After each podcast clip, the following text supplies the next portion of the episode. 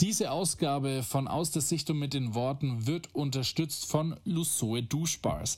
Nachhaltig, effektiv und erfrischend mit natürlichen Inhaltsstoffen für eine gesunde Haut. Und wer Duschbars nicht kennt, es sind Seifen. Ich benutze seit zwei bis drei Jahren schon festes Duschgel und bin wirklich froh, dass Lusoe sagt, hey, wir unterstützen die Macht der Worte. Es gibt eine Vielzahl von Aus Auswahl an Seifen auf der Homepage, zum Beispiel Hopfenzapfen oder Lavendelseife, Lindenblüten oder Kornblumen, aber natürlich auch für den Mann etwas und zwar ein festes Rasiergel und das finde ich besonders gut. Es hat ein bisschen Peppermint in sich und man merkt diese Peppermint, also diese Frische auch noch nach dem Rasieren. Und neben Seife und Rasiergel hat natürlich Lusoe noch diese Merch-Artikel, die man natürlich braucht, wenn man gute Seifen hat, wie zum Beispiel einen Seifenbeutel oder auch Schalen in verschiedenen Variationen und Varianten. Für den Hörer von Die Macht der Worte sponsert Lusoe einen Rabattcode von 15%. Mit dem Rabattcode DMDW also sparst du dir bei deinem Einkauf auf der Homepage von lusoe.de 15%. Mehr Informationen gibt es in den Show Notes. Aus der Sicht. Aus, aus, der Sicht. aus der Sicht. Aus der Sicht und mit den Worten von. Aus der Sicht und mit den Worten. Aus der Sicht und mit den Worten von. Hallo, mein Name ist Martin Dreier. Ihr werdet heute das Interview hören mit mir und Andreas Steiger über das wahrscheinlich spannendste, aufregendste und auch umstrittenste Bibelprojekt der letzten 100 Jahre, der Volksbibel. Ihr werdet erfahren, wie es kommt, dass man auf der Titelseite der Bildzeitung landet, dass man dem Satan übergeben wird und auch, wie man es schafft, auf dem weltweit größten Heavy Metal Festival schon dreimal hintereinander eine Bühne zu bekommen, um dort eine Bibellesung abzuhalten und so weiter und so fort. Ich wünsche euch viel Spaß beim Zuhören bei Die Macht der Worte. Aus der Sicht und mit den Worten von.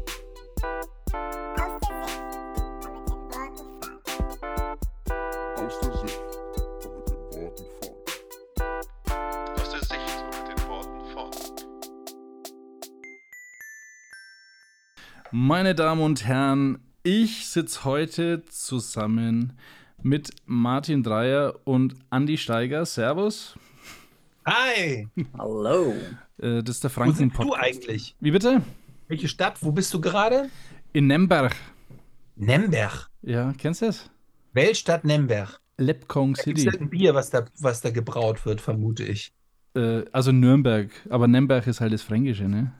Ach so. das ist ja. Der Franke sagt Nemberg. Nee, das kenne ich nicht. Genau. Äh, wir sind äh, mit den äh, Volksbibelautoren zusammen. Und äh, da wir von dir schon die letzten Wochen was gehört haben, Martin, und die Leute wahrscheinlich sich denken, so, warum hocken jetzt da zwei? Ich kenne nur den Dreier, der da die ganze Zeit vor der Volksbibel irgendwas rausgebracht hat. Andi, wir reden ein bisschen über dich. Äh, stell dich doch mal vor, was dein Leben so beinhaltet, wer du bist und äh, ja, dass man so ein bisschen einen Abriss von dir bekommt. Ja, ähm, tja, äh, natürlich, ich bin jetzt äh, kein Name wie Martin Dreier. Ähm, ich bin auch eher so ein bisschen im Hintergrund. Ähm, und ähm, ja, ich komme aus dem schönen Vogtland, ähm, hier im äh, Süden von Sachsen. Und äh, ich habe auch drei Kinder. Äh, bei dir ist es ja bald soweit, Steve, äh, hast du ja gerade erzählt. Das wissen zwar die Hörer noch nicht, aber okay, jetzt, jetzt hast Ja, du mich ähm, geoutet. jetzt ist es raus. Sehr gut. Ähm, genau, also alles sehr, sehr spannend. Äh, Kinder, Hausbau äh, und äh, ganz viele andere Themen und so kleine Projekte nebenher wie die Volksbibel, äh, wo man sehr viel versucht, nebenbei ähm, nach vorne zu bringen. Genau. Ja, ähm, ich ja, bin jetzt kein äh, extrem besonderer äh, Prediger oder äh, Mensch, der ganz krass irgendwo durch Deutschland zieht und bekannt ist. Ähm, aber die Volksbibel, ja, die hat mich eigentlich von der ersten Stunde an oder den, den, der ersten Veröffentlichung äh, an ähm, sehr begeistert und irgendwie ergriffen und mitgenommen. Aber da hatte ich mit Martin lang nichts zu tun. Also mhm. wir haben uns tatsächlich erst in den letzten Jahren so richtig ähm, kennengelernt. Das ist mhm. meiner Meinung nach auch eine sehr schöne, tiefe Freundschaft entstanden, so über die Jahre. Auch wenn wir sehr viele Kilometer weit entfernt wohnen. Aber ja. ich äh, mache alle zwei Jahre immer mal so einen Urlaub bei Berlin und äh, besuche Martin. Okay. und, ähm, ähm, was, was, ähm, wie alt bist denn du und hast du nicht Theologie studiert, um die Volksbibel mitzuschreiben? Also, ja, tatsächlich. Also das Alter müsste ich erst mal wissen und natürlich dann, äh, ob du irgendwelche theologischen Hintergründe hast. Genau, ich bin äh, 37 Jahre alt. Äh, weiß jetzt nicht, ob man da noch zur Volksbibelgruppe, Zielgruppe gehört. Äh, damals äh, auf jeden Fall, wo das Ding rauskam. Ähm, genau, und theologisch, ähm, ja, äh, das ist auch ein Punkt, den ich immer so sage. Äh, ich habe jetzt keine Theologie studiert und äh, auch jetzt keine Bibelschule oder irgendwas besucht. Ich bin äh, leider ein ganz normaler Christ. Okay. äh, Genau, aber das finde ich äh, gerade gut, weil das ist auch der, der Punkt, ähm, wo man andere Leute abholen können, weil viele sagen dann, ah, ich bin äh, ich habe jetzt irgendwie nicht so das Wissen und die Tiefe mit, äh, mit Übersetzungssprachen, Hebräisch und so weiter. Äh, ich bin da nicht fit und, und ich weiß jetzt auch gar nicht, wie, wie, wie wird übersetzt oder so, wie, wie schlau muss ich da sein, wie viel muss ich studiert haben und so weiter. Manche Leute kommen da und haben da ein bisschen äh, Hemmungen. Und wenn man dann aber sagt, äh, es ist eigentlich ähm, überhaupt nicht schlimm. Du kannst ganz normaler Christ sein, sag ich mal. Äh, mhm. Und ähm, wenn du ein Herzen hast für äh, die Bibel und für das Wort Gottes und ähm, das einfach in einer verständlichen Sprache irgendwie zu den Menschen zu bringen, dann äh, ist das der Punkt. Also, ich sag mal, dein Herz ist wichtiger als äh, dein, äh, dein, dein ganzer Werdegang oder so weiter. Mhm. Ähm, genau. Und ähm, bin äh, natürlich auch in den ähm, Texten, in den Inhaltsübersetzungen so mit dabei, wo, wie ich es halt schaffe. Aber äh, meine Hauptaufgabe tatsächlich ist eher so im Hintergrund die ganze Technik und ja, ich sag mal auch so ein bisschen die Community-Arbeit, ähm, Social Media und so weiter. Okay das ganze Projekt irgendwie nach vorn zu treiben. Ähm, und ich hoffe dann, äh, um genügend Leute zu motivieren, die dann äh, an den Texten äh, coole Sachen ändern. Ähm, ich selber hätte auch Bock, aber die Zeit fehlt dann oft mhm. bei den ganzen anderen Themen. Ja. Okay, äh, dann springen wir mal äh, zu Martin. Martin, nachdem du die Cheese Freaks gegründet hast und dann äh, ja, dann war eigentlich schon fast die Volksbibel da, ne? In, in deiner öffentlichen Karriere. Genau. Was hat dich dazu getrieben, die Bibel, das heilige Buch Gottes, das nur Luther anfasst, der Herr Elberfelder, dass jetzt da noch der Dreier kommt und sagt, ich mache jetzt da noch meine eigene Version draus? Ja, ich habe hier in der anderen Folge von diesem, diesen Gedanken des, des Wellengangens erzählt, ja. Mhm. Und Jesus Schwix war definitiv eine Phase, wo die Welle nach oben ging. Danach gab es aber eine Welle, die auch ganz steil nach unten ging. Mhm. Eigentlich so in dem Moment, als Gott mich wieder gepackt hatte, in diesem Tiefstpunkt und auch ganz viel neu sortiert hat und auch ganz viel in mir verändert hat, kam eigentlich wieder ein neuer Auftrag.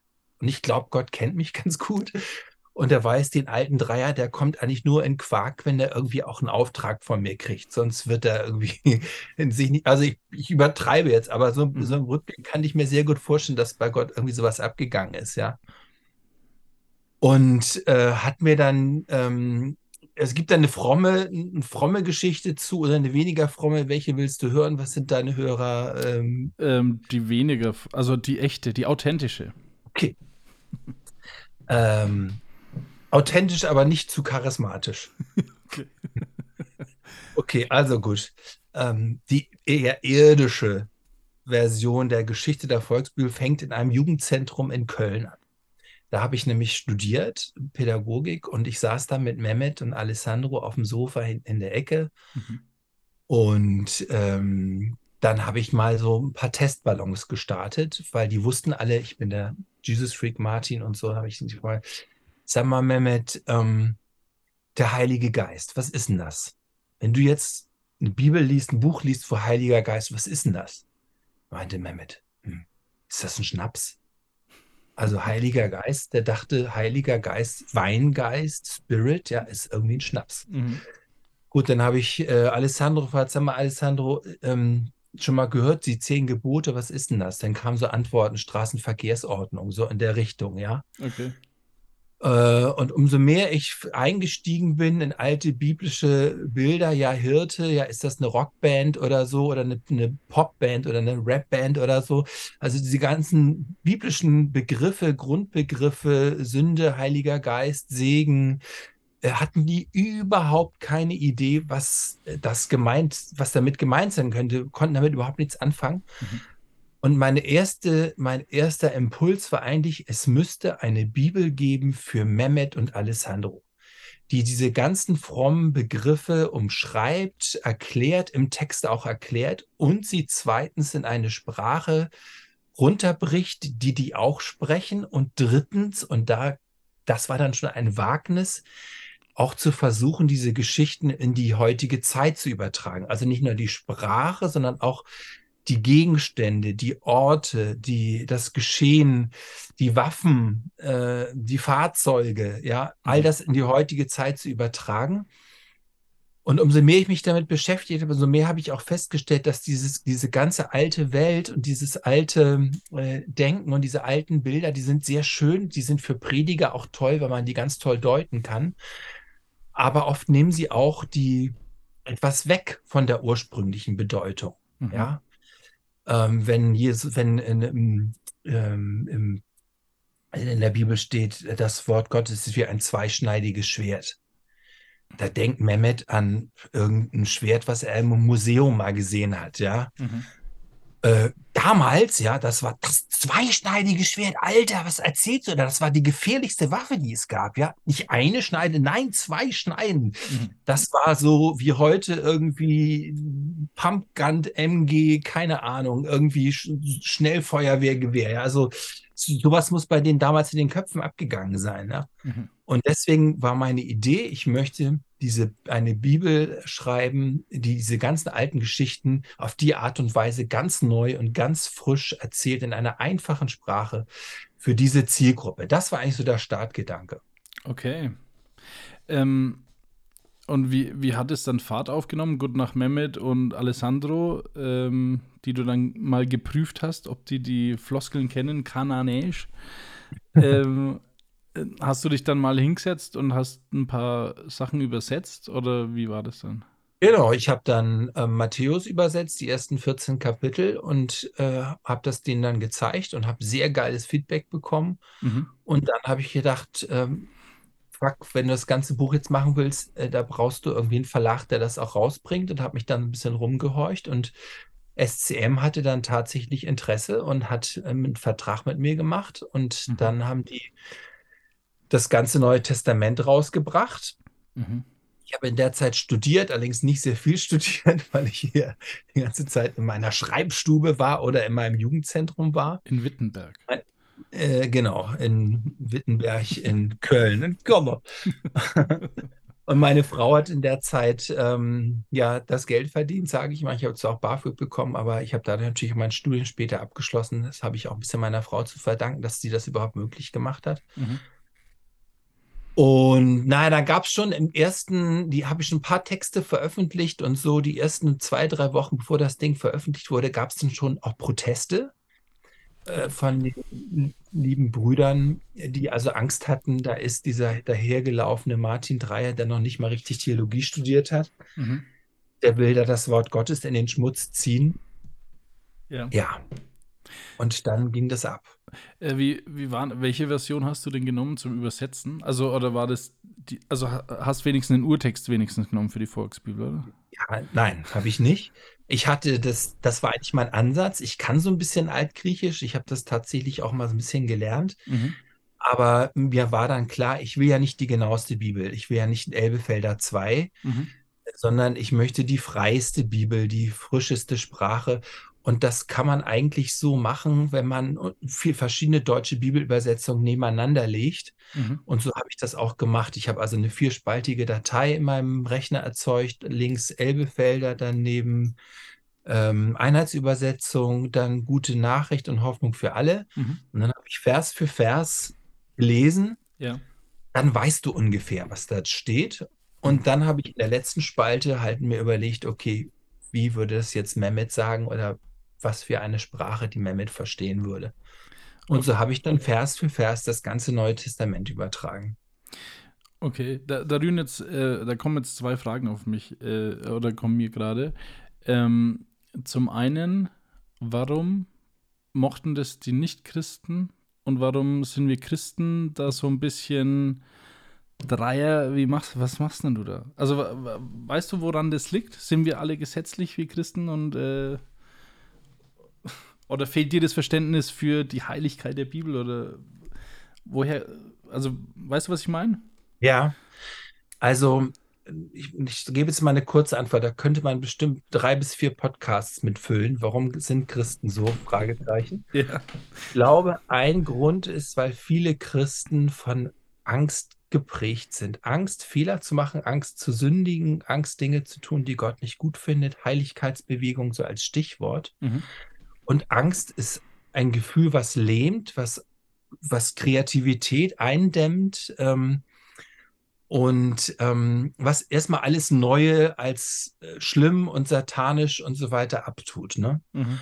Und meine Erfahrung war eigentlich, gerade mit den Kritikern, wenn man mit denen spricht, und ihnen das erklärt und ihnen die Geschichte dazu erklärt mhm. Und letztendlich auch über diesen letzten Auftrag, den Jesus uns gegeben hat, geht hin in alle Welt und verkündet das Evangelium allen Völkern. Das ist ja ein, ein Übersetzungsauftrag, nicht ja. nur ein Predigtauftrag, das ist ein Übersetzungsauftrag. Wir sind aufgerufen, das Evangelium allen Völkern zu predigen, also es auch zu übersetzen. Mhm. Nach Afrika und nach Guatemala, da ist uns das klar. Aber wenn da auch Mehmet im Jugendzentrum neben mir sitzt und das Evangelium, so wie es da in den Bibeln steht, nicht versteht, dann gilt es auch für ihn, das zu übersetzen. Und übrigens auch für den Mann aus der Deutschen Bank im zwölften Stock, mhm. der vielleicht nochmal eine ganz andere Sprache und ganz andere Bilder und ganz andere Vergleiche und Gleichnisse braucht. Das ist unser Urauftrag. Das ist das, was Jesus, denke ich, von uns möchte. Ja. Und ich habe diesen Auftrag versucht zu erfüllen mit dieser Bibelversion. Hast du, äh, nachdem du da die, äh, das Johannesevangelium übersetzt hast, dachtest du, es wird auf jeden Fall Gegenwind kommen? Um ehrlich zu sein, war ich ein bisschen überrascht. Okay.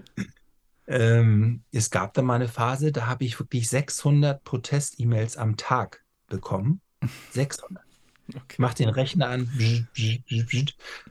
Und freundliche Mails waren dann so, Herr Dreier, was machen Sie denn da? Da kamen kam aber auch so Mails wie, Herr Dreier, Sie sind ein Kind des Satans und Sie mhm. werden sich vor dem Gerichte Gottes dafür verantworten müssen, dass Sie dieses Schandwerk ins Leben ge gesetzt haben und so. Mhm. Also diese ganzen Facetten waren dabei und ähm, bis dahin, dass ich sogar mal in einem Gottesdienst äh, von jemandem dem Satan übergeben wurde. Ich erzähle euch mal eine Geschichte. Wir haben ja letzte Woche äh, aufgehört mit, dass der Martin dem Teufel übergeben wurde. Und ich will euch meine erste Begegnung mit der Volksbibel äh, erzählen. Und auch unverblümt, äh, wie geschockt ich war. Ich muss davor sagen, also ich war. Wann kam die raus, Martin? Vielleicht war ich 18. 2005. 5, 86, äh, 20. Ja, 19 war ich ungefähr, wahrscheinlich 18. Und da war ich, ähm, wir waren hart getrimmt auf die Elberfelder. Wenn du ein richtiger Christ bist, bist du Elberfelder Leser. Du hebst den Daumen, Martin. ähm, und dann kam unser Pastor, wir hatten so einen Konfirmandenunterricht, der für alle die Volksbibel gekauft hat. Und äh, für mich war das schon mal gar keine richtige Bibel, weil der Ledereinband gefehlt hat. äh, ich weiß gar nicht, äh, was war auf eurer ersten Bibel drauf? Da stand nur Volksbibel, glaube ich, drauf, so im Zigarettenlogo. Zigarettencover war das. Mhm. Ja, genau. Und äh, wir haben da nur so durchgeblättert, haben dann ähm, gelesen, dass Jesus am Kreuz einen Eistee bekommen hat und die in der Offenbarung mit Laserschwertern kämpfen.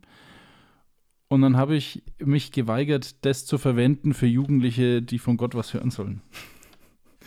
Sorry, Martin. Damals kannte ich dich noch nicht und damals war ich wahrscheinlich einer, der, äh, der vielleicht auch dich im. Nee, den Teufel hätte ich dich nicht übergeben, da hätte ich zu viel Angst davor. Aber einen Stein hattest du schon in der Hand. Also zwei mindestens, zwei. Die liegen auch heute noch oben auf dem Regal. Falls wir uns mal in echt sehen. Na, Spaß. Ähm, aber Andi, äh, wie, wie war denn das? Also, wir sind dasselbe Alter. Du warst dann auch ungefähr 18, 19, wie die rauskam. Ja. Äh, wie hast du das denn so empfunden? Also einmal bei dir und einmal aber auch äh, in deinem Umfeld. Hm. Ähm, ja, total spannend ähm, und auch total schwierig, so das, das Thema. Ähm, ich war damals auch in recht vielen Gemeinden unterwegs, also hier so in unserer Gegend, hier im Vogtland, da sind auch, ähm, äh, ja, da hat man nicht so, man ist nicht so wie in Berlin, so in einer Gemeinde oder, oder irgendwie in einer Stadt, sondern da, da sind ja ganz viele Gemeinden auf den Dörfern und hier und da und dann gibt es irgendwie äh, also auch in Oberfranken waren wir tats tatsächlich viel unterwegs, in Hof ähm, gab es auch ein paar Gemeinden. Mhm. Und ähm, ja, auch charismatisch, sehr viel charismatisch. Das heißt, ähm, ja, Leute, die natürlich auch sehr gern äh, Elberfeld lesen. ähm, genau. Äh, und ähm, ja, ich hatte ähm, in dem, in, in, in diesem Zeitraum, glaube ich, war ich auch sehr on fire, so mit der ersten Liebe, äh, war ja auch schon Thema hier gewesen. Mhm. Ähm, das heißt, äh, wir haben wirklich auch ähm, die, die, die Bibel äh, aufgesaugt, äh, gegessen, keine Ahnung. Äh, also wir haben äh, verschiedenste Übersetzungen irgendwie so ähm, gelesen und, und studiert äh, im Sinne von äh, genau ganz viel darüber geredet und, und überlegt und so und mit Predigern diskutiert. Genau, und dann kam irgendwie die Volksbibel und ähm, selbst ich als ähm, Christ da ähm, äh, war völlig begeistert. Ähm, vielleicht auch deswegen, ähm, weil man vielleicht so lange irgendwie in diesem christlichen Kontext so aufgewachsen ist und äh, Bock hatte, mal auszubrechen.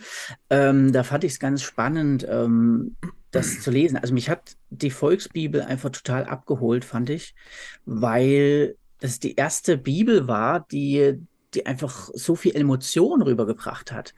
Ähm, ja, von, von einzelnen Stellen, äh, wo ich dann einfach so meine Lieblingsstellen dann alle gesucht habe und die da drin äh, gelesen habe, wie, äh, wie die dort geschrieben sind. Und die haben mich ganz neu einfach äh, berührt irgendwie.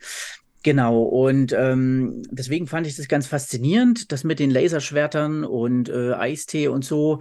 Ja, war vielleicht an der einen oder anderen Stelle ein bisschen grenzwertig, aber fand ich jetzt auch nicht störend. Mhm. Ähm, Genau, und man war dann so heimlicher Volksbibelliebhaber äh, ähm, und äh, hat dann aber auch in anderen Gemeinden dann so die, die Hater-Speeches gehört, so von wegen, da gibt es ein, ein schlimmes Projekt und so weiter.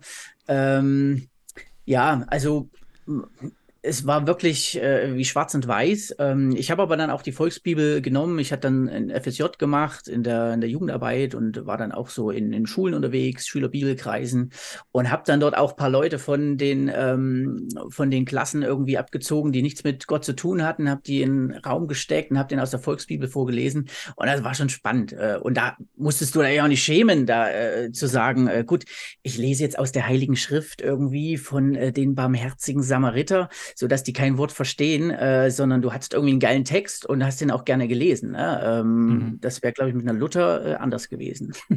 Aber es gab doch, ähm, weil, also klar verstehe ich dieses ähm, äh, Mehmet Mohammed äh, Level, dass man das so macht. Martin, die, es geht jetzt so ein bisschen an dich, aber es gab doch auch die gute Nachricht. Also das war doch auch irgendwie das war ja auch für uns Charismatiker, war die gute Nachricht eigentlich auch schon eigentlich äh, nur für Schränke, die schief stehen, dass du es drunter legen kannst, weil das auch nicht wirklich das Wort Gottes war.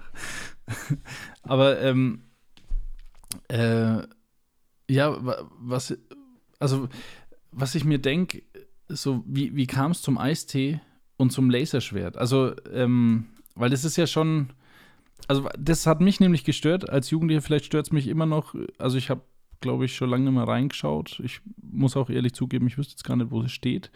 Aber das war halt für mich dann nicht lästerlich, aber ich könnte mir vorstellen, dass manche Christen wahrscheinlich gedacht haben, so, ja, das ist doch eigentlich äh, lästerlich. Jesus kriegt einen Eistee am Kreuz.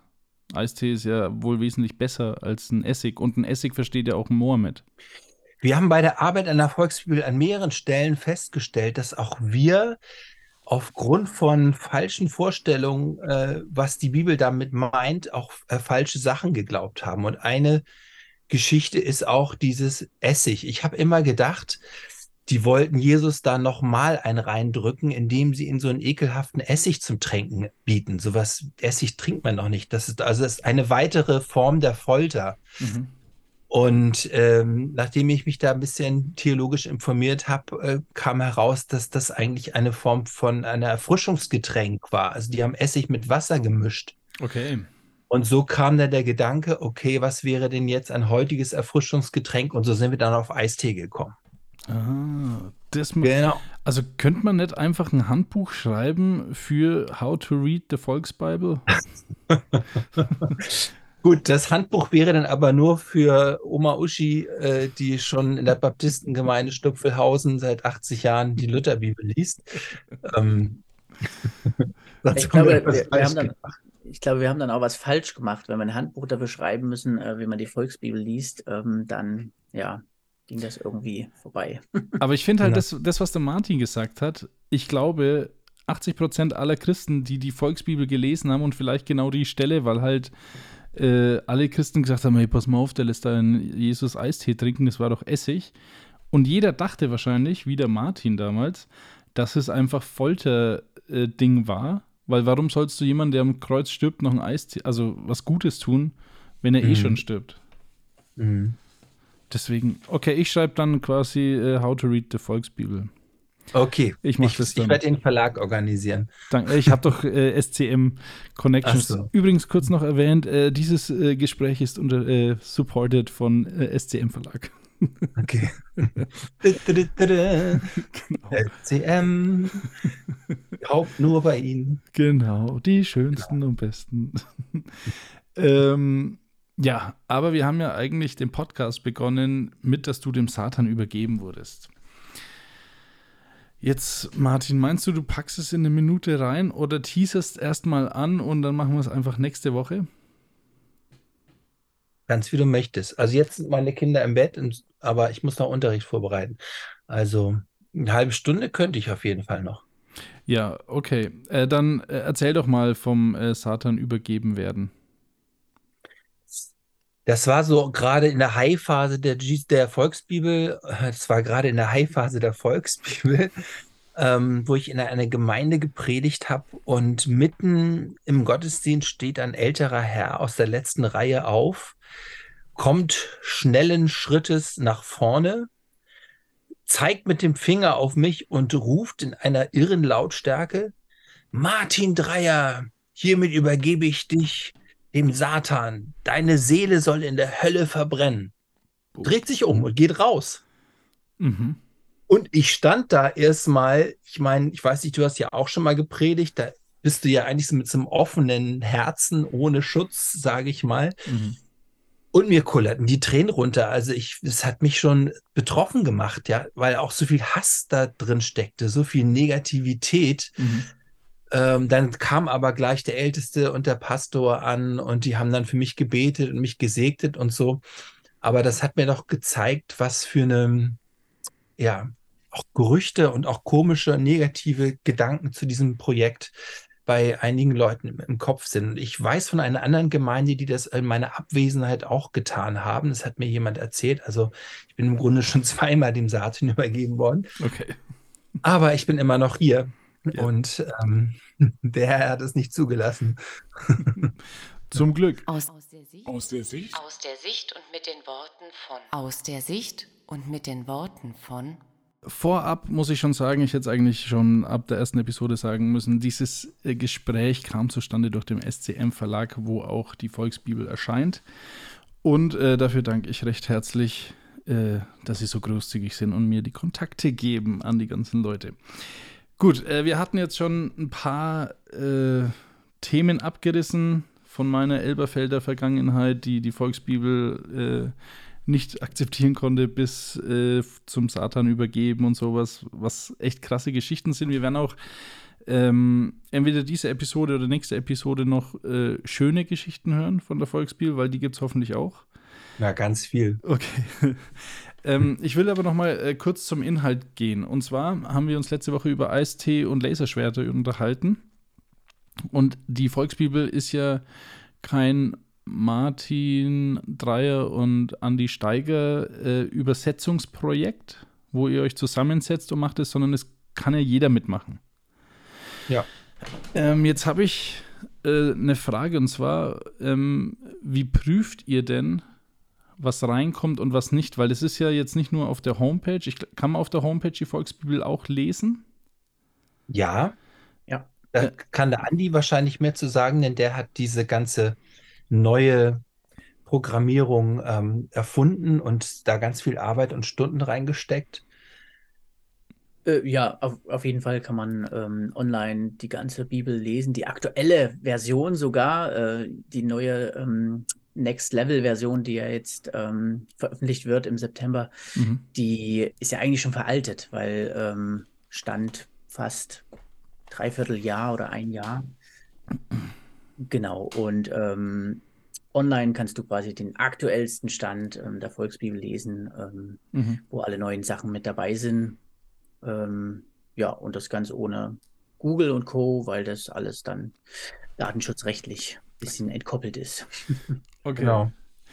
Ähm, und der Andi hat auch eine App programmiert, ähm, wo du die Texte lesen kannst. Die Volksbibel-App ist in jedem App Store kostenlos, steht die zur Verfügung. Mhm. Genau. Und wenn du mitmachen willst, musst du eigentlich nur eine Mail schreiben oder auf die Seite volksbibel.com gehen oder de, es wird, glaube ich, weitergeleitet und dann kannst du eine Anfrage stellen und dann schaltet Andi dich frei oder wir dich frei und dann kannst du an diesem Prozess teilnehmen. Mhm. Ähm, was ist denn, wenn ich jetzt jemand bin, der sagt, ähm, Gott war, äh, schuf nicht Adam und Eva, sondern Adam und Adam oder Eva und Eva oder Eva und Trans oder Eva und was weiß ich was. Ähm, kommt es in diese Volksbibel rein oder filtert ihr irgendwas aus? Weil ich denke mir, man kann jetzt, wenn man, sag ich mal, ähm, nicht viel drüber nachdenkt, könnte man ja eigentlich dieses Volksbibelprojekt unterwandern. Indem ich vielleicht äh, Sachen verfälsche. Ähm, weil, also die, die Gruppe, die Zielgruppe ist ja eigentlich ähm, relativ nicht christliche Jugendliche, ne? Würde ich jetzt mal so behaupten. Oder christliche Jugendliche, aber. Ja, also wir schließen von uns natürlich niemanden aus und wir kriegen auch ganz viel gutes Feedback von Christen. Wie mhm. gesagt, von einer 80-jährigen Oma habe ich eine Mail bekommen äh, aus dem Altenheim, ähm, die ganz neue Entdeckungen machen. Aber geschrieben ist sie tatsächlich für Mehmet und Alessandro, die ja, genau. keine Ahnung vom Glauben haben mhm. und nicht konformiert ja. Kommunionsunterricht besuchen durften. Aber was macht ihr dann? Ähm, also habt ihr ein Gremium, das sich die ganzen Sachen durchliest? Weil, wenn man jetzt da so, ich habe jetzt da noch nie was geschrieben oder war noch nie drauf, aber was ist? Kann ich jetzt das schreiben und es wird direkt aktualisiert und Mehmet liest Steves vor zehn Minuten eingetragenen Eintrag dann? Ja, ähm, also das ist so, der Andi hat da so einen Automatismus eingerichtet, dass jeder, der ähm, sich angemeldet hat, per E-Mail sofort gemeldet bekommt, wo etwas verändert wurde. Mhm. Und der Vor, das ist der erste, äh, der erste Hinweis. Du kannst nicht einfach heimlich irgendwas ändern. Das kriegen alle mit, die mitmachen und die angemeldet sind. Mhm. Zweitens ist unser Vorgehen, dass erstmal äh, bei großen Änderungen ähm, kommentiert, also diskutiert werden muss. Mhm. Dann hast du einen Vorschlag und sagst, ja, äh, hier das Wort, das sagt doch keiner mehr. Bei uns im Jugendzentrum sagt man das und das. Und dann schreibt man den Satz am besten nochmal hin mit diesen, mit seiner neuen Formulierung und dann lesen das die anderen und sagen, ja, super, oder sagen, nee, das ist zu weit vom Original entfernt oder nee, das geht gar nicht. Und dann findet man in dieser Diskussion einen gemeinsamen Weg, der dann in den Text kommt und in die neue Version kommt. Mhm. Wir haben bei der 1.0 und 2.0 äh, tatsächlich auch äh, Theologen gehabt, also Pfarrer, Pastoren, die Theologie studiert haben, die da so ein bisschen geschaut haben, ist das noch in einem Rahmen? Und das muss man einfach wissen. Es gibt da einen Rahmen, ja, mhm. bei allen alten Texten und besonders bei der Bibel. Und der Rahmen, Rahmen ist auf der einen Seite sehr genau. Das ist Elbefelder zurzeit in Deutschland, die genaueste Bibelübersetzung von den Originalworten hier, aber deswegen auch sehr schwer verständlich, weil es eine ganz alte andere Sprache ist mit einem anderen Sprachduktus oder eben sehr frei, aber dann auch sehr verständlich. Ja, also mhm. das, ähm, das eine bedingt das andere. Okay. Und da sind wir, denke ich, zurzeit auf dem Markt eindeutig die am besten verständlichste, am leichten zu lesbarste Bibel überhaupt auf dieser Seite der Skala. Ja, und in diesem Rahmen bewegen sich eigentlich alle Bibelübersetzungen. Mhm. Und so war unser Schwerpunkt natürlich nicht, äh, was sagt jetzt das hebräische oder griechische Original, sondern äh, schon, okay, was steht da, aber wie wird es heute gesagt werden? Und da gibt es natürlich, ähm, da musste man dann auch deuten. Also auch Luther hat das übrigens getan, ja. Äh, Luther war so begeistert, so geflasht von diesem Gedanken, äh, allein aus Gnade, ähm, das war ja für ihn die Erkenntnis schlechthin, mhm. dass er tatsächlich so einige Stellen im Hebräerbrief so ein bisschen in diese theologische Richtung übersetzt hatte, mhm. weil gerade im, im Hebräerbrief also ein paar Stellen stehen, die dann doch so mehr auf die auf eine Werkgerechtigkeit äh, abzielen, sage ich mal. Ne? Ja. Ähm, also ja, nur um das mal deutlich zu machen. Also selbst der gute alte Luther mhm. hat da ähm, auch nach seiner Theologie hin übersetzt und bearbeitet von seinen Überzeugungen. Und das haben wir natürlich auch gemacht. Ne? Mhm. Und ich sage immer so, okay, wenn du jetzt wirklich mal eine Bibel haben willst, wo du mal im Urlaub am Strand vier Evangelien lesen kannst, mhm. dann ist die Volksbibel super. Wenn du aber mal wirklich in die Tiefe einsteigen willst und genauer erkennen willst, was hat der Paulus da in Römer 8 eigentlich gemeint, dann würde ich tatsächlich empfehlen, lieber die Elbefelder zu nehmen oder, oder die Luther oder Einheitsübersetzung oder so. Mhm. Das ist auch eigentlich ein, ein Ding, was wir auch selber merken. Viele steigen mit der Volksbibel überhaupt ins Bibelthema ein, lesen das Ding und dann wird irgendwann klar, naja, okay, McDonalds hat es ja damals noch nicht gegeben, ja. Also Speisung der 5000 haben wir überschrieben, 5000 bei Jesus McDonald oder mhm. äh, automatische Waffen und Moped kann es ja damals auch noch nicht gegeben haben. Und dann gucken sie in eine andere Bibel und schauen, wie das denn da steht und landen dann vielleicht mhm. dem fundamentalistischen Bruder sei Dank äh, dann auch mal bei der. Ja, ähm, aber ich denke mir, wahrscheinlich war der Fehler damals, äh, nochmal zurück zu diesem How to Read the Volksbibel, äh, dass ich glaube, wir damals gedacht haben, das soll jetzt irgendwas ersetzen an den Studienbibeln, die es schon gibt. Und wahrscheinlich war das so mit einer der Mehrzahl der Christen, die sich das gedacht haben, so ja, jetzt, ähm, jetzt sollen wir die wohl nehmen, anstatt unsere Elberfelder. Ja. Ja. Was eigentlich verrückt ist, denn in der ersten Ausgabe der Volksbibel haben wir ein ganzes Kapitel, wo wir andere Bibelübersetzungen empfehlen und vorstellen. Echt? Okay. Ja. Ich muss Man hätte das Ding nur mal kaufen oder sich ausleihen müssen und mal reingucken müssen. ja. Ja, äh, wichtig ist ja hierbei, ähm, dass wir ganz viel Wert darauf legen, dass es keine Übersetzung ist, sondern es ist eine Übertragung. Ne? Mhm. Ähm, wir stellen uns natürlich nicht gleich mit Elberfelder oder mhm. ähm, ja, Luther kann man sehen, wie man will, ähm, aber ähm, wir sind eine Übertragung und deswegen ist es eigentlich ja auch oft gar nicht so ähm, ganz so krass ähm, eng zu sehen, mhm. manche Stellen. Ne? Ähm, also das macht uns ein bisschen freier, wenn wir äh, das so bezeichnen, auch weil wir dann wissen, es, es ist keine krasse eins zu eins Übersetzung, sondern wir versuchen die Sachen zu übertragen, dass sie einfach verständlicher werden. Na? Und ähm, ja, in Bezug auf Luther äh, muss man ja sagen, dass wir eigentlich da ja noch einige Schritte weiter sind, weil wir ja eine Community sind, die da die Sachen entscheiden. Und wie Martin vorhin schon gesagt hat, äh, Luther hat da so seine Dinge einfließen lassen.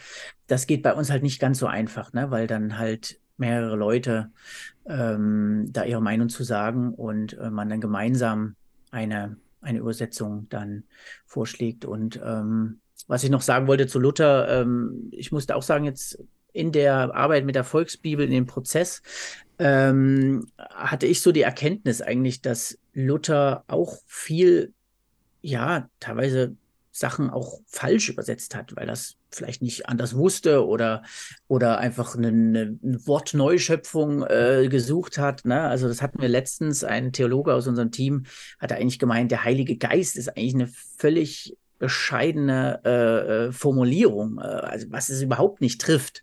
Ne? Mhm. Ähm, aber ja, bis heute hat sich der Heilige Geist durchgesetzt als Begriff, ähm, was es aber eigentlich gar nicht gar nicht wirklich trifft. Aber den kannst du dir heute nicht mehr wegdenken als, als Begrifflichkeit, als, als mhm. Namen. Mhm.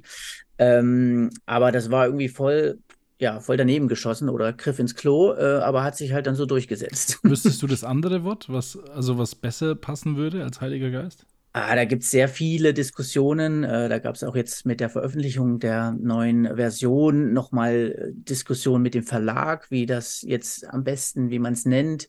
Ähm, es geht halt eher ja in Richtung Energiestrom, Energie, Power, Kraft, äh, Windkraft sogar. Aber, aber, man muss halt in dem Kontext dann irgendwie den richtig schönen Begriff finden. Ne? Mhm. Aber Geist in dem Sinne ist eigentlich auch völlig, also wie der Martin schon sagte, ne, eher ein, entweder ein gruseliges äh, Gespenst irgendwo in einem alten Haus oder halt ein Schnaps. Äh, aber ja. ja, was anderes Genau.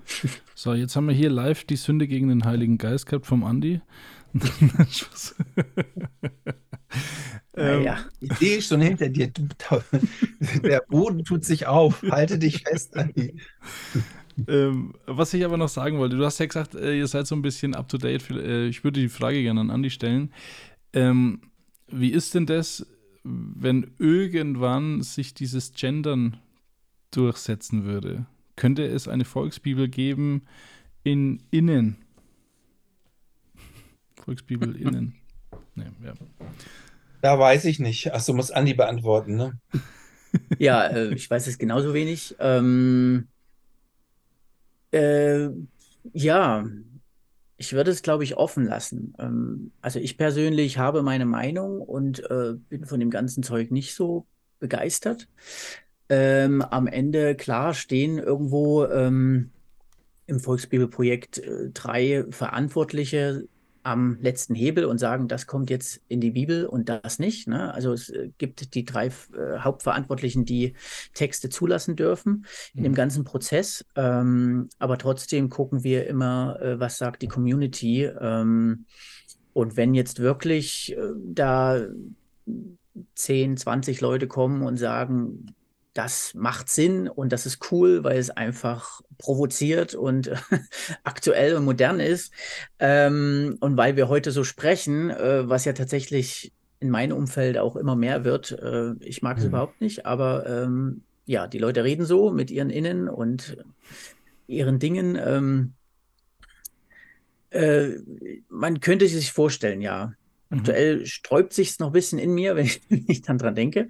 Aber ähm, die Volksbibel ist eigentlich genau dafür da. Mhm. Und ähm, tatsächlich mhm. fände ich es aber natürlich auch spannend und äh, auch wäre auf die Reaktion gespannt. Jetzt habe ich. Äh, also ich würde ja auch gerne kurz was zu sagen. Kannst, kannst du es dir kurz merken? Ja. Ähm, Andi, ich will nur äh, sicherstellen, du bist kein Nazi, ne? Äh, nein, auch okay. wenn ich aus Sachsen komme. Äh, okay. Ich wollte es nur nett, dass man jetzt sagt, weil du innen nicht magst, bist du Nazi. Okay, Martin, jetzt darfst du weitermachen. Ich habe dabei ähm, Insta ähm, mal so was zu kommentiert und ich kriege fast täglich immer wieder neue Hinweise, dass dieses, dieser eine Satz, den ich da geschrieben habe zu diesem Thema, mhm. Ähm, der aber wirklich meine Meinung äh, darstellt, äh, irgendwie bei vielen Leuten äh, böse aufstößt. Und das waren keine Christen. Ich glaube tatsächlich, dass sich auch in diesem Punkt die deutsche Sprache verändert. Und ich glaube, dass die nächste Generation, unsere Kinder, das ganz selbstverständlich machen werden mit innen mhm. und da überhaupt nicht äh, sich einen Knoten ins Gehirn ähm, basteln. Das wird sich, die Sprache verändert sich, deutsche Sprache verändert sich und das wird ein Punkt sein, der in der nächsten und übernächsten Generation völlig normal sein wird. Ich finde, das ist dran. Ähm, diese ganzen Männlichkeitsformeln, früher, früher war das für Frauen nicht schlimm, aber auch die Frauen und haben sich verändert zum Glück, sind selbstbewusster geworden und äh, machen nun mal auch mindestens die Hälfte der deutschen Gesellschaft aus. Mhm. Und wenn die sagen, wir wünschen uns, dass darauf Rücksicht genommen wird, dass in der deutschen Sprache auch Weiblichkeitsformen genannt werden, dann müssen wir Männer da mitziehen, sage ich mal, oder müssen da einen gemeinsamen Weg finden. Und wie gesagt, ich glaube wirklich, in 20 Jahren wird sich da niemand mehr drüber aufregen. Ähm, und das wird auch keiner mehr komisch finden. Also ich finde es auch komisch, es klingt für mich auch komisch, dieses Innen aber ich kann, ich versuche das zu tun, weil ich weiß, dass es Leuten wichtig ist. Mhm. Und deswegen mache ich das. Aus der Sicht mit den Worten von. Die Volksbibel bei mir. Zu Gast die letzte Woche Martin und Andi. Servus. Hi. Hallo. So, wir haben letzte Woche schon festgestellt, keiner von euch beiden ist Nazi. Also, no, no, no. Dich habe ich nicht gefragt, Martin, aber mit deiner Vergangenheit äh, wäre es schon hart, wenn du Nazi geworden wärst irgendwie.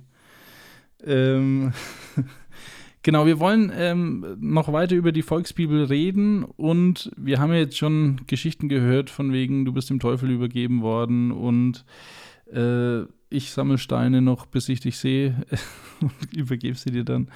Aber wir wollen auch die schönen Geschichten hören von der äh, Volksbibel, was da so passiert ist, Martin.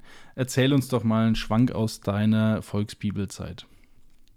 Ähm, da könnte ich ganz viele Geschichten erzählen. Ich könnte ich einen, eigenen Podcast aufnehmen mit dem Titel Schöne Geschichten aus der Volksbibel oder mit dem Erleben der Volksbibel.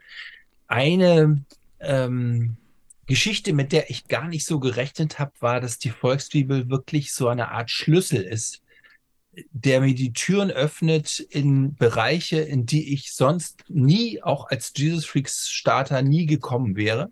Mhm. Äh, ein Bereich ist so ähm, Religionsunterricht, sage ich mal. Äh, ein zweiter Bereich sind große bekannte Rockfestivals, ja, Mhm. Und aus dem Letzteren würde ich gerne die Geschichte erzählen. Wacken, das größte, weltweit größte Heavy Metal und Rock Festival, äh, jedes Jahr 80.000, 60.000, dieses Jahr wieder ausverkauft gewesen, trotz Regen. Und der Gründer von diesem Festival, das sind ja zwei, einer von den beiden, hat über seinen Sohn plötzlich eine Volksbibel auf seinem Küchentisch gehabt, weil der hatte die im Rallye-Unterricht. Mhm. Folge war, dass der, dass der Vater sich die Volksbibel genommen hat und darin gelesen hat und war so begeistert, dass er, äh, er hat sich nicht getraut, sich an mich zu wenden, sondern hat seinen Pfarrer gebeten, sich an mich zu wenden, um mich mal, damit ich mal auf seinem Festival äh, eine Lesung machen kann. Mhm.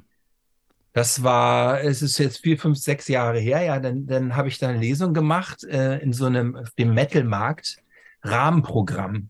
Mhm. Vor mir äh, war so eine Bondage-Show, wo so ein Typ seine Freunde nackt an Gerüst gefesselt hat. Mhm.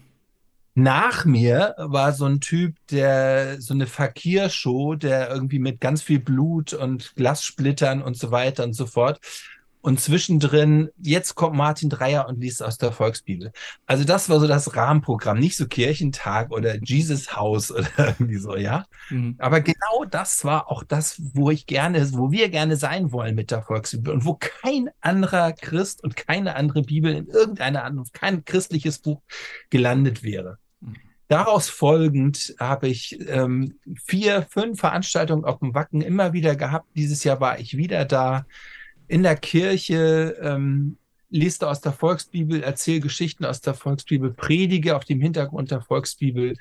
Äh, die Kirche war relativ voll, äh, tolle Reaktion. Ähm, die hätten nie und nimmer irgendeinen anderen Christen auf dieses Festival gelassen, mhm. äh, dem eine Bühne gegeben. Das ist für mich eine eindeutige Frucht, äh, dass diese Volksbibel eine richtig äh, geile göttliche Idee war. Zweite Geschichte, ähm, Religionslehrer, die mehr und mehr auf mich zukommen und das jetzt mit der neuen Ausgabe passiert das wieder, die einfach feststellen, verdammt, mit der Luther kriege ich meine Schüler überhaupt nicht in Bewegung. Das mhm. berührt die überhaupt nicht.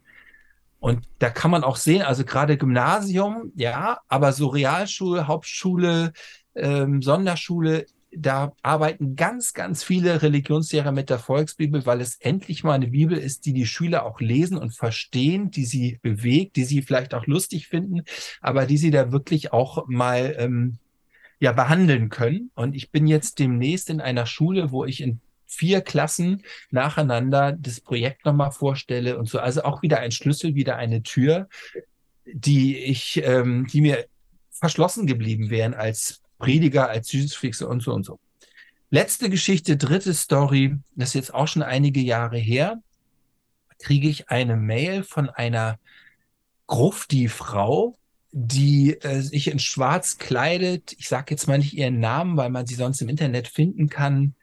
Äh, schwarze Braut oder so ähnlich, ja. Mhm. Äh, die mir schrieb, sie war in der Psychiatrie Sie hatte Selbstmordgedanken, sie hatte Selbstmordversuche gemacht, sie wollte nicht mehr leben und da hat eine Krankenschwester ihr eine Volksbibel geschenkt. Und sie schrieb mir so, ich habe die gelesen wie Harry Potter, von vorne nach hinten. Mhm. Und nachdem sie das Neue Testament durchgelesen hatte, hat sie Hoffnung geschöpft, hat, ähm, ist, ist aus der Psychiatrie entlassen worden, hat sich eine Gemeinde gesucht, ist in die Seelsorge gegangen und hat Hoffnung geschöpft und hat ein neues Leben begonnen, ist zum Glauben gekommen, wie man so schön sagt, ja, nur durch diese Volksbibel. Das sind so drei Geschichten. Ich könnte jetzt bestimmt noch viele, viele weitere erzählen, die mir auf jeden Fall sagen, äh, da ist mir die ganze Kritik doch letztendlich egal. Ja, also es ist niemand durch die Volksbibel vom Glauben weggekommen. Mhm. Das kann ich dir auf jeden Fall sagen. Aber sie hat das bewirkt, was wir wollen, nämlich dass Leute über dieses Buch Hoffnung gekriegt haben, sich auf Gott eingelassen haben, angefangen haben zu beten. Äh, und das freut mich und dafür hat sich der ganze Ärger und die ganze Arbeit äh, tausendmal gelohnt. Mhm. Andi, hast du auch noch eine Geschichte? Ja, ähm, eine Geschichte ist schwierig, glaube ich. Ähm, es gibt unheimlich viele und schöne ähm, Mails, die wir kriegen äh, in den letzten Jahren, äh, wo ich ja so tiefer mit dem Projekt bin, wo man einfach weiß, warum man das Ganze macht. Ne? Also wo man Berichte von Leuten äh, liest, die begeistert sind von der Volksbibel, weil sie ihr Leben geändert hat auch. Ähm, und ähm, ja, neulich kam jetzt so eine Mail von einem Elfjährigen, der erst Martins Buch gelesen hat, Jesus Freak, glaube ich, und dann äh, ganz viel in der Volksbibel liest, weil er gesagt, also er hat vorher christliches Elternhaus und so, hat vorher Luther oder Elberfelder oder irgendwas gehabt und hat aber nichts verstanden in dieser Bibel. Mhm. Und ähm, die Volksbibel war für ihn zum ersten Mal verständlich und das fand ich auch irgendwie geil, so für einen Elfjährigen, äh, den ich jetzt überhaupt nicht so als Zielgruppe vor Augen hätte.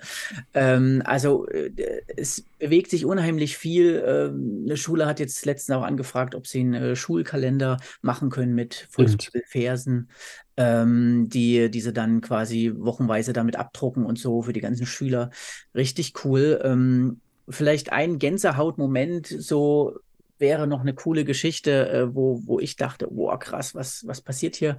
Ähm, das war eigentlich so, wir hatten so eine Christmas-Aktion ähm, gestartet ähm, vor zwei Jahren, zwei, drei Jahren oder so und hatten den Weihnachtstext ähm, Lukas 2 nochmal komplett umgeschrieben. Mhm. Ähm, und haben gesagt, hey, jetzt ist gleich Weihnachten, komm, wir setzen uns nochmal zusammen und äh, saßen da in einem gewissen Team und haben dort ähm, diesen Text nochmal richtig krass äh, komplett umgebaut ähm, und auch mal ein paar äh, krasse Spitzen noch mit reingebracht, um den dann ein bisschen auf Social Media zu teilen.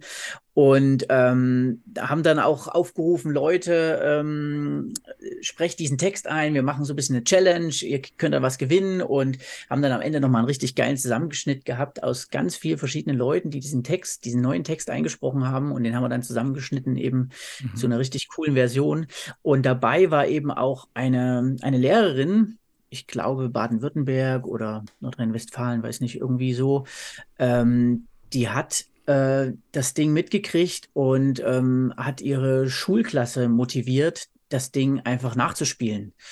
Und die hat uns ein Video geschickt. Und äh, als ich das gesehen habe, äh, ja, also da Gänsehaut einfach irgendwie, weil, äh, oder fast auch den Tränen nahe, weil ich dachte, das ist das, was wir eigentlich erreichen wollen. Da waren Schüler, die wahrscheinlich auch nichts mit der Bibel zu tun haben. Mhm. Und die haben dort in einer riesigen Turnhalle äh, vor der ganzen Schule diese Weihnachtsgeschichte, diese neue Weihnachtsgeschichte nachgespielt. Und ähm, man denkt ja immer so äh, mit irgendwelchen Redewendungen, ähm, was, äh, wie, wie, kommt das bei den Jugendlichen an oder so? Und dann hörst du aber die Jugendlichen wirklich diesen, diese Texte sprechen, die einfach authentisch und geil wirken. Ne? Sowas wie, äh, hey Bros, chillt mal eure Base und gönnt euch das mal irgendwie so.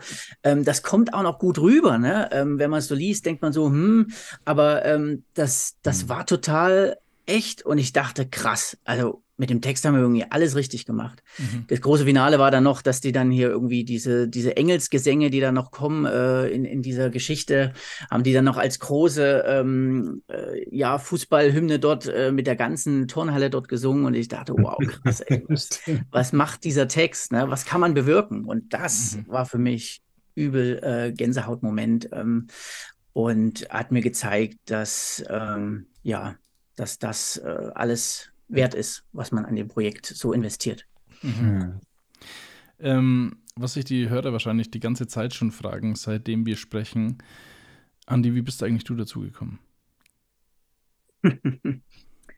ähm, ja, gute Frage. Irgendwie, ähm, ja, ich hatte schon erzählt äh, ganz am Anfang, dass ich ähm, seit der ersten Veröffentlichung der Volksbibel, der ersten Volksbibel 2005, da schon sehr begeistert war irgendwie von diesem Buch, ähm, fand das total krass. Ähm, mich haben die Texte sehr emotional irgendwie gepackt. Und ich mhm. fand das Projekt ziemlich cool. Hab dann äh, irgendwann mal äh, versucht, Martin Dreier aufzusuchen auf einem Freakstock. Der hat da mal so ein Seminar gemacht. Dann saß ich da mal drin. Dann so gedacht, hm, gut, habe mir den irgendwie spannender vorgestellt und habe dann so gedacht, ja gut, okay, ähm, ja, und dann ging so die Jahre ins Land. Genau, ähm, mich hat das Projekt irgendwie nie so richtig losgelassen. Und es ist ja jetzt auch fast äh, 20 Jahre auch alt, äh, das Projekt. Also es geht schon echt einige Jahre und man hatte dann auch gemerkt, äh, jetzt ist so ein bisschen Flaute. Also in dem Wiki ging dann nicht mehr so richtig. Ähm, man hat auch nichts mehr weiter gehört von dem Projekt. Und ähm, irgendwie dachten wir dann hier in unserer Gemeinde, wir laden mal Martin ein und hatten den dann so ein, zwei Mal mit hier gehabt. Und ähm, in dem einen Mal ähm, hatten wir ein Wochenende mit Martin und da ging es auch um Vision, um Ziele und so.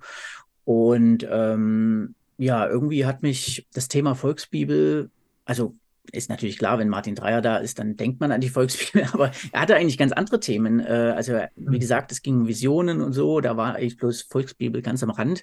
Aber mich hatte das irgendwie nicht losgelassen und ähm, irgendwie habe ich da gemerkt, das ist irgendwie meine Vision. Ich muss das Ding jetzt irgendwie mit übernehmen und äh, ähm, also im positiven Sinne natürlich äh, in eine gute Richtung lenken oder beziehungsweise da mal wieder neu äh, Feuer äh, entfachen, dass hier wieder was vorwärts geht. Mhm. Und habe dann äh, erstmal bei uns hier in der Gegend im Vogtland äh, so ein paar Leute mobilisiert, dass wir da eine geile App raushauen, geiles Design und neues Logo, neues CI, äh, CD irgendwie da äh, am Start bringen. Und ähm, dann ging das los und dann haben wir ja, eine große Community aufgebaut, haben das alte Wiki äh, zu Grabe getragen und äh, sind auf neue Tools wie Google Docs gegangen. Ähm, ja, und so ging das dann weiter und ich hatte mit Martin dann immer mehr Kontakt und mittlerweile ist, denke ich, eine richtig coole Freundschaft draus geworden. Ähm, mhm. Und äh, nichts im Vergleich zu dem ersten Eindruck, der damals bei mir kam. Ähm, ja, also man hat ja nicht miteinander gesprochen, aber mhm. genau, irgendwie so bin ich dann da reingefallen, reinge, reingestolpert in dieses Projekt und jetzt äh, genau bin ich da so mit hauptverantwortlich und trage die Vision weiter in meinem Herzen und ja, mhm. mit Martin. Cool. Ähm, wie viele Versionen gibt es denn eigentlich äh, von der Volksbibel im Druck? Es gibt die, äh, vom NT gibt es 5 Version, 1.0, 2.0, 3.0, 3.0 Reloaded und 4.0. Mhm. Vom Alten Testament gab es bisher nur die 1.0 Version, mhm. aber jetzt tada, tada, kommt die Volksbibel Next Level und damit haben wir sozusagen die siebte Ausgabe, wobei es ja zwischendurch auch immer wieder neue Ausgaben gab. Mhm. Aber das ist sozusagen die Visionsgeschichte, die wir mhm. äh, nachweisen können. Und was auch geil ist, ähm, es ist tatsächlich ausverkauft. Es ist jetzt zum vierten oder fünften Mal alle Volksbibeln ausverkauft. Wir hatten irgendwie noch 400 Stück oder 300 Stück, die sind nochmal in eine Schule, von einer Schule gekauft worden. Mhm. Ja. Und dann war es das wieder. Äh, genau. Alle ähm, gekauft. Jetzt bewegt genau. er sich wieder. Ach so, ja, du warst kurz weg, Martin. Oh, okay. Ja, die war aus, also 400 ausverkauft, das heißt aber 400 von denen, die in Stock sind, also die du hast, weil die, die neue kommt ja jetzt erst raus, ne? Genau. Zum, zum 19. Nee. 19. September ne, war das Datum. Also dann ist sie in allen Läden vorhanden. Das heißt, die Auslieferung beginnt im September mhm. und man sagt, so zwei, drei Wochen dauert das, bis dann auch die letzte Alpha-Buchhandlung in Stupfelhausen das Buch hat. Kann man sich da eine bei dir bestellen, die signiert ist? Ich frage für einen Freund. Ja, eine geht. Wenn es jetzt Hunderte werden, ähm, kann ich nicht mehr schlafen. Okay. Ja, äh, pass auf, weil dann machen wir das so: äh, Wir schenken eine unserer Hörer, ich kaufe dir eine ab. Äh, aber die muss ja. signiert und also du müsstest zwei signieren, ich will auch eine signierte, die zahle ich dir auch bei. Machen wir, machen wir fünf. Okay, machen wir. Muss ich die zahlen alle? Nein, nein. Nein. Okay. Es wird auch gesponsert hier von SCM, oder wie war das? Ach ja, stimmt. Ja, gut, die können ein bisschen Kohle machen, das stimmt. Ähm, meine Frage ist aber, du hast ja gesagt sieben Versionen. Warum braucht man von dem Ding sieben Versionen? Na, weil sich Sprache verändert und jede Version ähm, auch eine neue, diesem, diesem diesem Faktum gerecht werden wollte. Also die 1.0 mhm. habe ich ja im Grunde fast alleine geschrieben, zwar immer mit dem Feedback der, der Jugendlichen aus meinem Jugendzentrum. Mhm. Dann habe ich sofort gesagt, nein, Sprache verändert sich, das Ding muss ins Internet. Hatte dann zuerst so ein kostenloses Forum gefunden, wollte da die Texte ein äh, importieren, bis dann ein ähm, Typ, Cedric Weber hieß, der zu mir kam und sagte, hey Wikis, das ist das Ding das war halt in der Zeit noch so. Wie hieß der und Typ? Cedric Weber, Ach kennst so, du vielleicht? Nee, ich dachte Cedric Kleber. Aber was? ja, okay. Nee.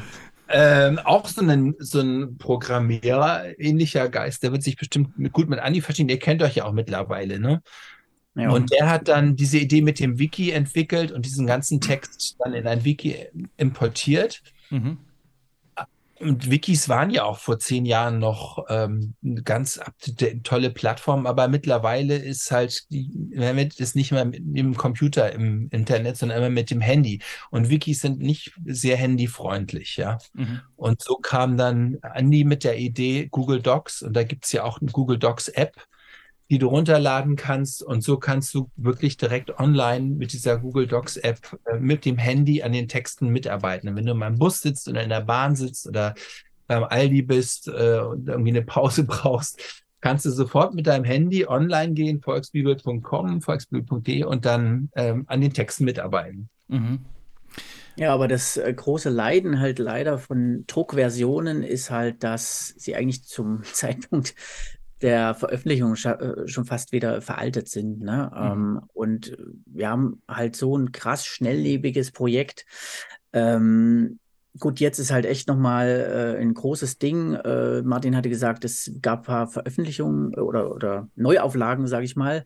Aber wir hatten jetzt wirklich seit ungefähr fast zehn Jahren äh, keine Textänderungen mehr drin. Und das ist eben jetzt dieses große Update, was wir bringen. Mhm. Aber genau, an manchen Stellen jetzt eigentlich schon wieder fast äh, veraltet, wo man denkt, gut, das hat man jetzt vor einem Jahr gesagt, aber jetzt passt es vielleicht gar nicht mehr so. Mhm. Ähm, das ist, ist auch so ein bisschen der Punkt, wo wir uns eigentlich ein bisschen von Jugendsprache distanzieren, weil die einfach so unheimlich äh, schnelllebig ist, dass äh, man jedes halbe Jahr wahrscheinlich dann die Bibel komplett umschreiben müsste. Ja. ja, genau. Also das ist halt krass. Es dauert halt auch alles. Ne? Ähm, und ähm, so eine ganze Bibel ähm, es gibt natürlich auch noch hier und da kleine Stellen, die sind nun mal alt und die müssen neu werden, aber dazu brauchen wir Leute, die da halt ihren Senf dazugeben und sagen, hey, das, das könnt ihr echt mal wieder neu machen. Ich hätte da einen Vorschlag und äh, ja, uns äh, einfach mitmachen. Ne? Ähm, mhm. Umso mehr Leute da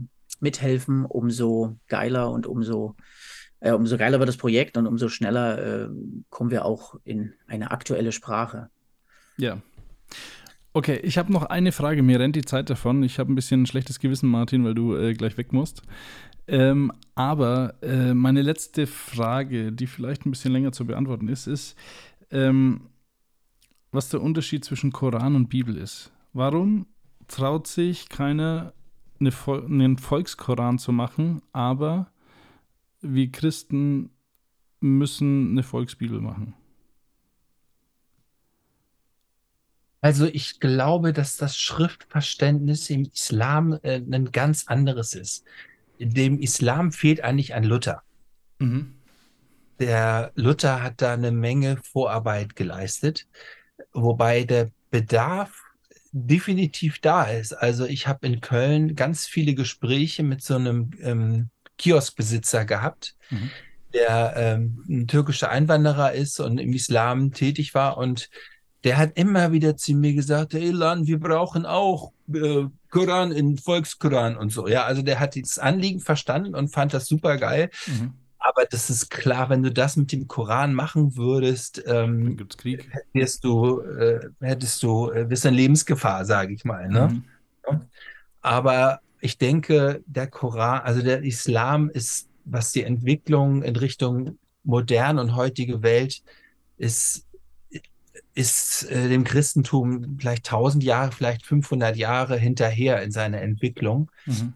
Wobei man auch sieht, dass es auch modernen, es gibt auch modernen Islam in, der Türkei vor allen Dingen, ähm, die sich auch von bestimmten alten Werten lösen, ohne ihren Glauben äh, verlieren zu wollen. Und wer weiß, vielleicht äh, ist es in 200 Jahren kommt ein Marcin Turkos in Islamabad auf die Idee, einen Volkskoran zu schreiben und dann wird das der Hit und äh, die ganze islamische Welt wird sich darüber aufregen. ja. Es ist auf jeden Fall dran, ja. Und ich, ich meine, der Islam ist ja auch einem, hat ja auch ein, eine missionarische Anliegen. Mhm. Wobei ist die Mission im Islam, so habe ich mir das jemand erklärt, nicht über das Wort, über die Predigt stark funktioniert, sondern die, bei denen ist es eher so Familien und Heirat und äh, so verbreiten sie ihre Religion. Mhm. Okay. Ja, dann sind wir am Ende äh, mit der Volksbibel, beziehungsweise kurz vorm Anfang äh, des Next Level. Und äh, ich muss sagen, ich freue mich drauf. Ich finde, ähm, dieses Gespräch, und ich hoffe, dem Hörer geht es auch so, ist aufschlussreich, auch wenn es schon bei mir 20 Jahre her ist, fast, äh, dass ich mich darüber aufgeregt habe, über die Volksbibel oder das Verständnis nicht gefunden habe. Aber äh, ja, ich danke dir, Martin, ich danke dir auch, Andi, dafür, äh, dass ihr das ja, uns ein bisschen erklärt habt, ein bisschen näher gebracht habt, auch eure Gedanken dahinter. Es erscheint im SCM Verlag am 19. September und äh, kauft sie euch, wo es gibt, unterstützt es und ihr könnt äh, drei, äh, fünf Volksbibeln gewinnen äh, signiert äh, von Martin und äh, ihr müsst einfach nur in Martin die Volksbibel und die Macht der Worte äh, auf einem Foto äh, markieren auf Instagram. Äh, Andi, hast du Instagram? Ja. Dürfen wir dich da auch, weil sonst ist ja unfair, wenn nur der Martin mit drauf ist. Ja. Ähm, Volksbibel-Instagram-Seite. Ja, dann mach, ja, mach, mach mal einfach die Volksbibel-Instagram. Instagram. Genau, Volksbibel und die Macht der Worte. Äh, fotografiert eure alte Bibel ähm, und äh, schreibt vielleicht dazu, würde mich mal interessieren, was der Martin so übersetzt hat oder Martin und Andi oder sowas. Genau, also auf jeden Fall ähm, ja, verlinken, Volksbibel und die Macht der Worte, eine Bibel fotografieren und dann könnt ihr die gewinnen. Fünf Stück. Ansonsten danke ich euch recht herzlich äh, für eure Zeit, also Martin und Andi. Und äh, ja. ich freue mich darauf, reinzuschauen, äh, was da so übersetzt wird. Vielen Dank fürs Zuhören. Folge uns auf Instagram, Spotify, YouTube und Facebook. Wenn dir diese Folge gefallen hat, abonniere unseren Kanal und wir freuen uns über 5 Sterne bei iTunes.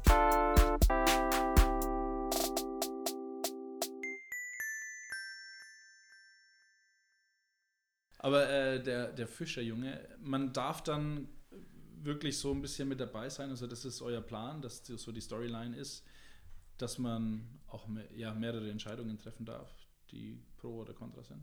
Ja, also ähm, wir, wir schreiben quasi diesen fiktiven Charakter, mhm. der aber mit seiner fiktiven Story die biblischen Events immer wieder ähm, berührt mhm. und darin verwoben ist. Das okay. heißt, ähm, es gibt auch tolle Vorlagen in, der, äh, in, in, den Evangelien, wo eine Person beschrieben wird, aber der Name wird nicht genannt. Mhm. Ne? Das gibt uns ein bisschen Freiheit zu gucken, ah, sind, sind wir das oder unser Kumpel oder so oder sind wir einer der vier Freunde auf dem Dach, die den Gelähmten runterlassen oder, so. Oder der reiche Jüngling, bitte. Der reiche Jüngling. bitte macht mega. Ja, ja, ne, also da, da siehst du das Potenzial.